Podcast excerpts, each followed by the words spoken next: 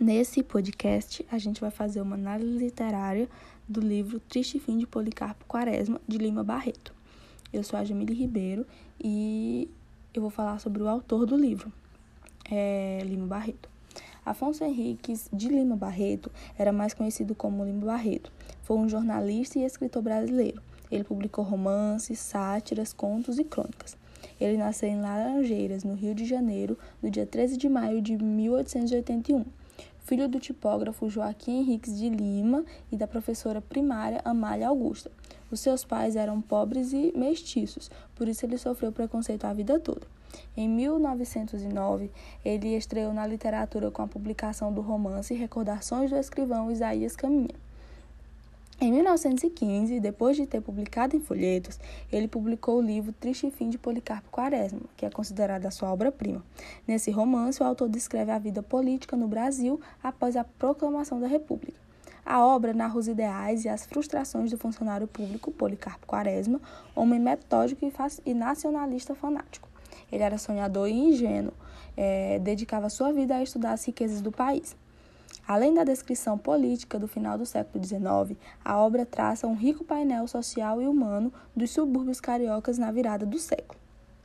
A obra de Lima Barreto, desenvolvida na primeira década do século XX, no, primeiro, é, no período da Primeira República, representou a fase de transição da literatura. Lima Barreto procurou escrever brasileiro, com simplicidade. Por isso, teve de ignorar muitas vezes as normas gramaticais e de estilo, isso provocava a ira dos meios acadêmicos e conservadores. Com uma linguagem descuidada, suas obras são impregnadas da, justiça, é, da justa preocupação com os fatos históricos e com os costumes sociais.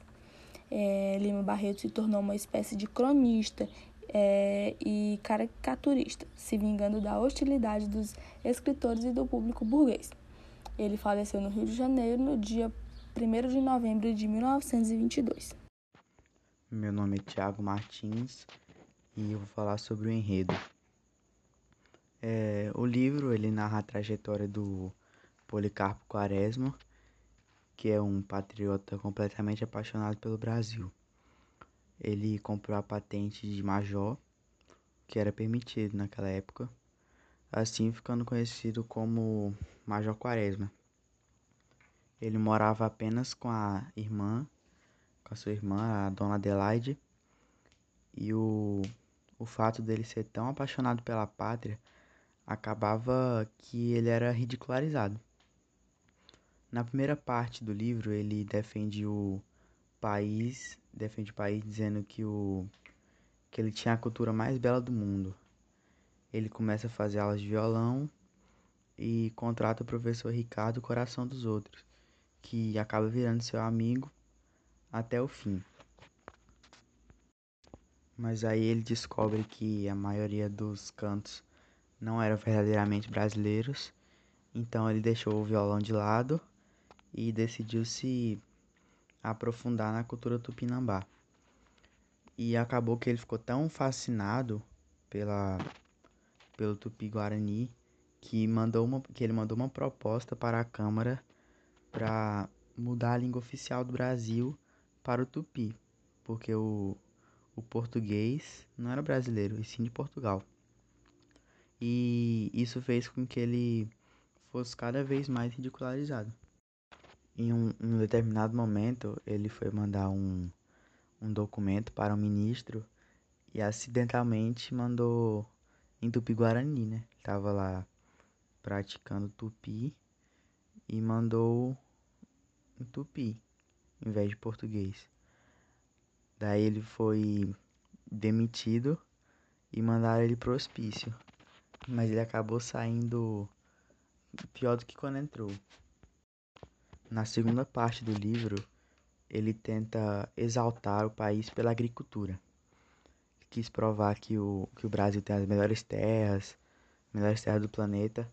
Então ele comprou um sítio no interior do Rio de Janeiro e levou para lá a irmã dele e um negro que ajudava eles, auxiliava. E aí ele começou a investir na chácara. É, mais três fatores é, fizeram a sua fazenda, a sua chácara ir à falência. O primeiro foi que ele não seguia os ideais corruptos dos políticos, é, o que fez com que eles perseguissem e cobrassem impostos abusivos a ele. O segundo é que ele não tinha estruturas para produzir. E o terceiro eram as formigas, que acabavam com suas plantações. Na terceira parte, é, acontece a revolta da armada. E assim que Policarpo fica sabendo, ele mandou uma carta a Floriano dizendo que o defenderia. É, foram sete meses de revolta e depois disso ele foi mandado para a Ilha das Enxadas para ser carcereiro. Aí, enquanto ele trabalhava lá, ele recebeu uma visita de um funcionário do governo e esse funcionário foi lá visitar ele, pegou os prisioneiros para mandar sacrificá-los. Daí o Policarpo ficou abismado, ele não queria aceitar. Daí ele escreveu uma carta ao Floriano explicando o que havia acontecido e pediu para ele resolver. Daí o Floriano resolveu da seguinte forma: ele resolveu mandar prender o Policarpo e matá-lo num paredão de sacos de areia. E esse foi o triste fim do Policarpo.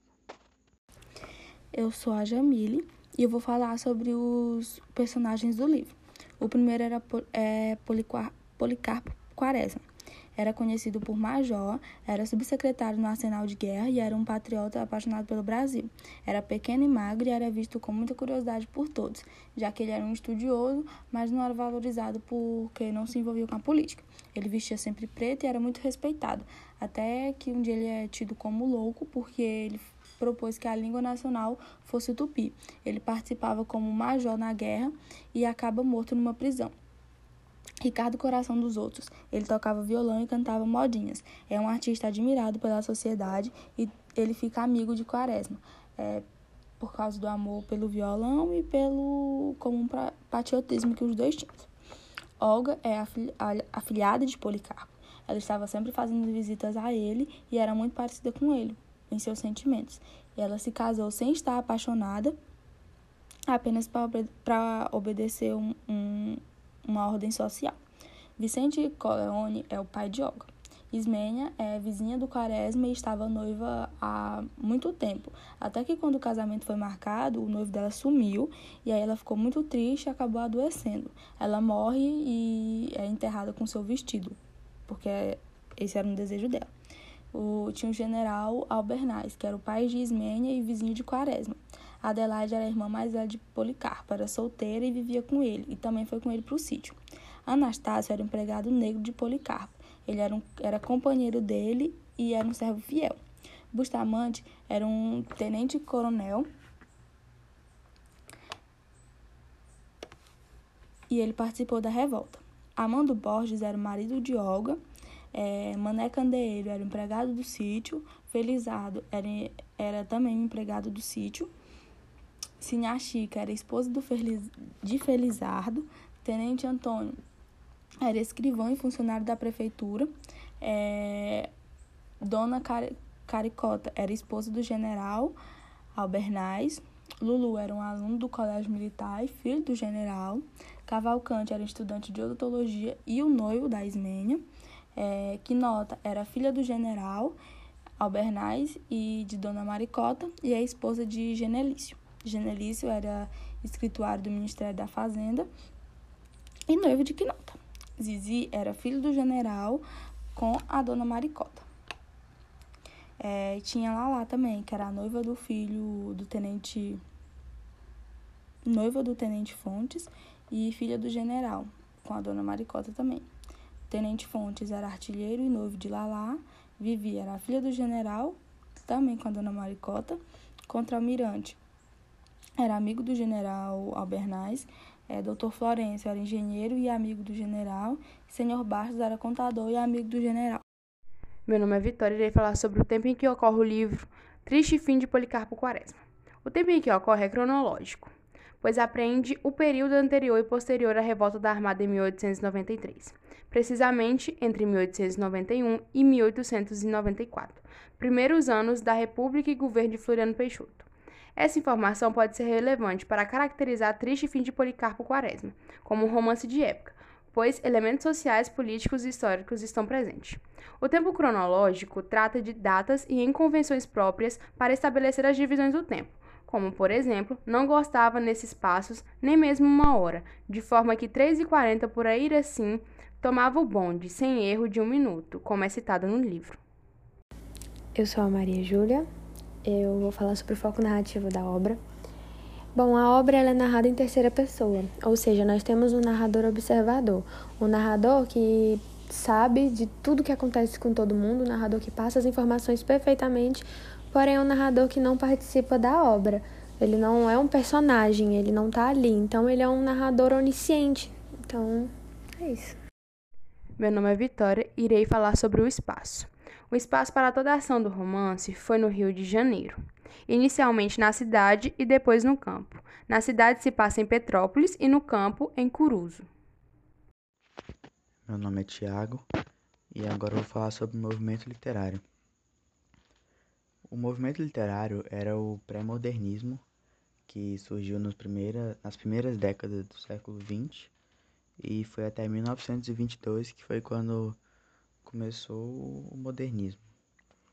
As principais características do pré-modernismo eram a linguagem coloquial, a renovação artística, a inspiração naturalista, nacionalismo e regionalismo, o sincretismo estético, a marginalização dos personagens, a contemporaneidade e os termos históricos e cotidianos. Eu sou a Maria Júlia, vou falar sobre a existência de verossimilhança na obra. Começo dizendo que a obra ela é uma narrativa ficcional com traços verossimilhantes, é, onde o narrador, em terceira pessoa, né, um narrador observador, onisciente, ele faz o uso do discurso direto para poder nos mostrar uma crítica à sociedade da época, que é bastante presente na obra, né?